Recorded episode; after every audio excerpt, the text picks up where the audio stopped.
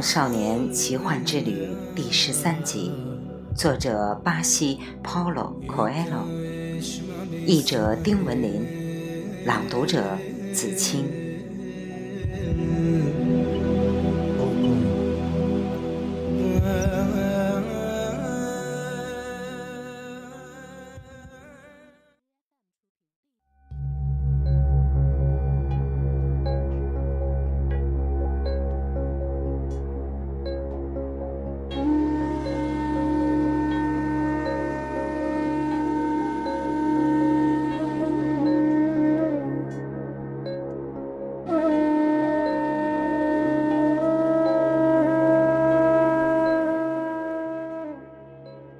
当你想要某种东西时，整个宇宙会合力助你实现愿望。老人曾经这样对他说：“圣地亚哥很想弄明白那句话是否真实。他正站在一个空荡荡的市场上，身无分文，今晚也没有羊群需要他照管。”然而，他曾遇到过一位王，这宝石就是明证。王知道他的经历，知道他父亲有支枪，还知道他的第一次性体验。老人还告诉他，这两块宝石是占卜用的，名叫乌灵和图明。男孩将两块宝石放回搭链，他决定做个试验。老人说过，问问题要清楚明白，因为宝石只对知道自己欲求的人起作用。男孩先问，老人对他的祝福是否依然有效？他掏出的是那块意味着是的。黑宝石，我能找到我的财宝吗？男孩又问。他把手伸进搭链，刚要拿起一块宝石，两块宝石却从一个破洞里漏了出去。男孩从未发现他的搭链有破洞，他弯腰去捡乌灵和图明，但是。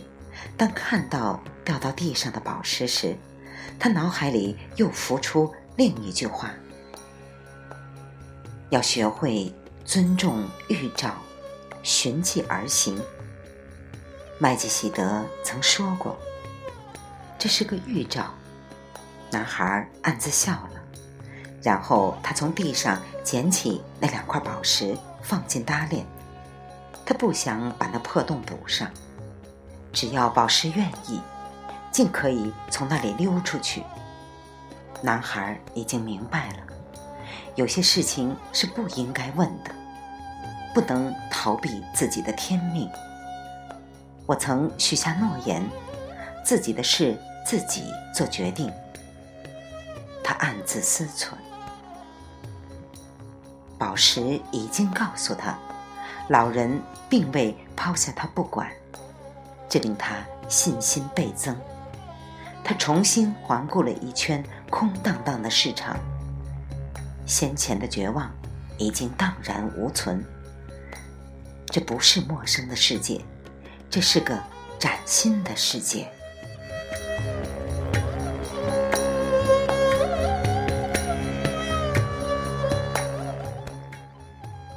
其实他期望的恰恰……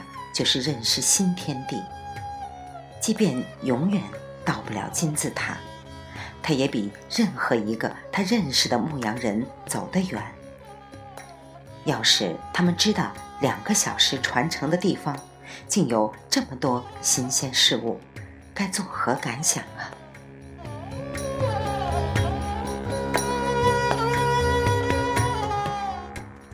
展现在他面前的新天地。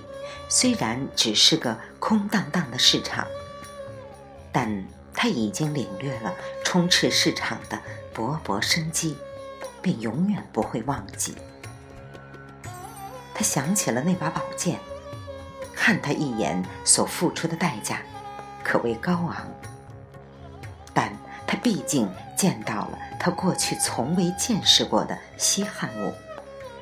他突然觉得，被骗之后，他可以像个倒霉的受害者一样看待世界，也可以像个寻宝的冒险家那样观察世界。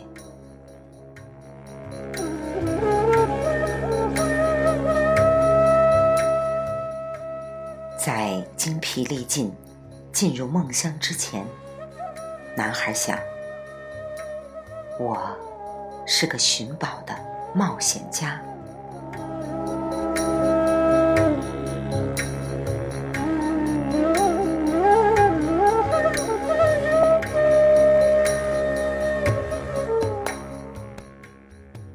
羊少年奇幻之旅》第十三集，作者巴西。Paulo Coelho，译者丁文林，来自电台轻音耳语子清分享。欢迎订阅收听。